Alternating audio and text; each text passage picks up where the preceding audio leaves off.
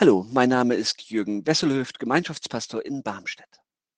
Ein Bibelwort aus den letzten Jahren hat sich bei mir festgesetzt. Gott nahe zu sein ist mein Glück. Eine starke Aussage. Glück, das sich wie ein roter Faden beständig durch unser Leben zieht. Glück als Dauerzustand. Glück, von dem wir uns nie mehr verabschieden müssen. So erlebt es der Psalmbeter in Psalm 73 so können auch wir das erfahren.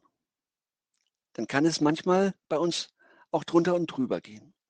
Viele Fragen kriegen wir ja nicht beantwortet. Und dennoch bleibe ich stets an dir, denn du hältst mich bei meiner rechten Hand. Gott hebt das Negative eben nicht auf, aber er wiegt es auf. Ja, er überbietet es weit.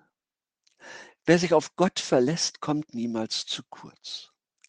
Deshalb ist nicht unbedingt dort das Glück zu Hause, wo einer im Wohlstand schwimmt, sondern dort, wo jemand Gott vertraut und Jesus als seinen Herrn erfährt, sich an ihn bindet und nun in der Freude des Glaubens lebt. Aber der Beter macht sich und uns nichts vor. Gott ist manchmal auch anstrengend. Bei ihm haben wir keine Wohlstandsgarantie. Das erlebt heute manche auf dramatische Weise. Ich denke an einen Freund, der seit mehreren Jahren an MS leidet. Als die Diagnose kam, hat er mit Gott gehadert. Warum ich? Und das im besten Alter. Andere sind gesund. Es hatte eine Zeit gedauert, bis ich sein Gram gelegt hatte. Als ich ihn vor einiger Zeit beim Mittagessen sah, fiel auf, wie schwierig alles war und seine Frau ihn füttern musste.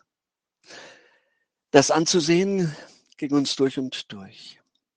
Es wird von Mal zu Mal schwieriger. Ohne Aussicht, es könnte besser werden. Doch welche Zufriedenheit geht auch von ihm aus.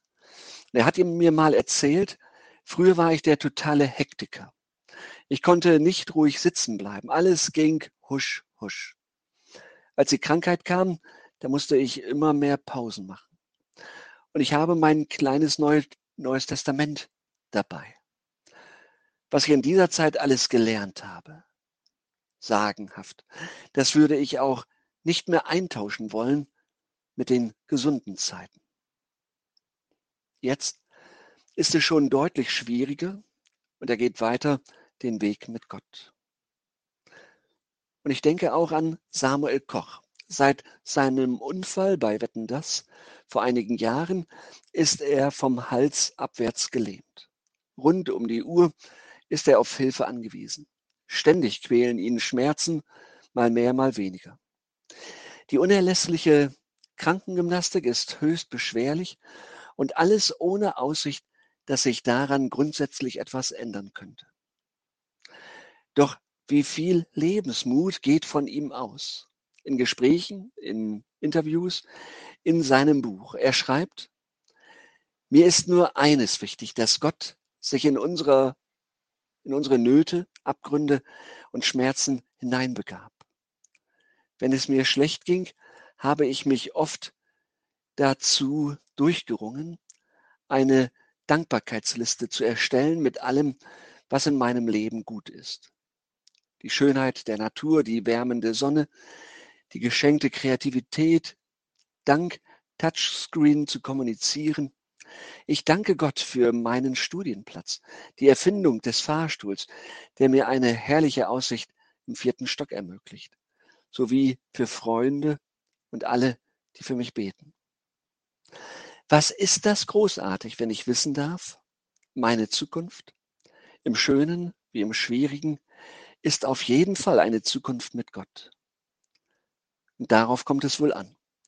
Es geht, er geht mit in alle Lebenssituationen hinein, die ich noch anlaufen werde. Das ist mein Glück. Und das auch dann, wenn sich viele Fragen nicht lösen. Gott nahe zu sein ist mein Glück. Werden wir uns das sagen lassen? Vor allem dann, wenn es kritisch wird und wir stecken bleiben?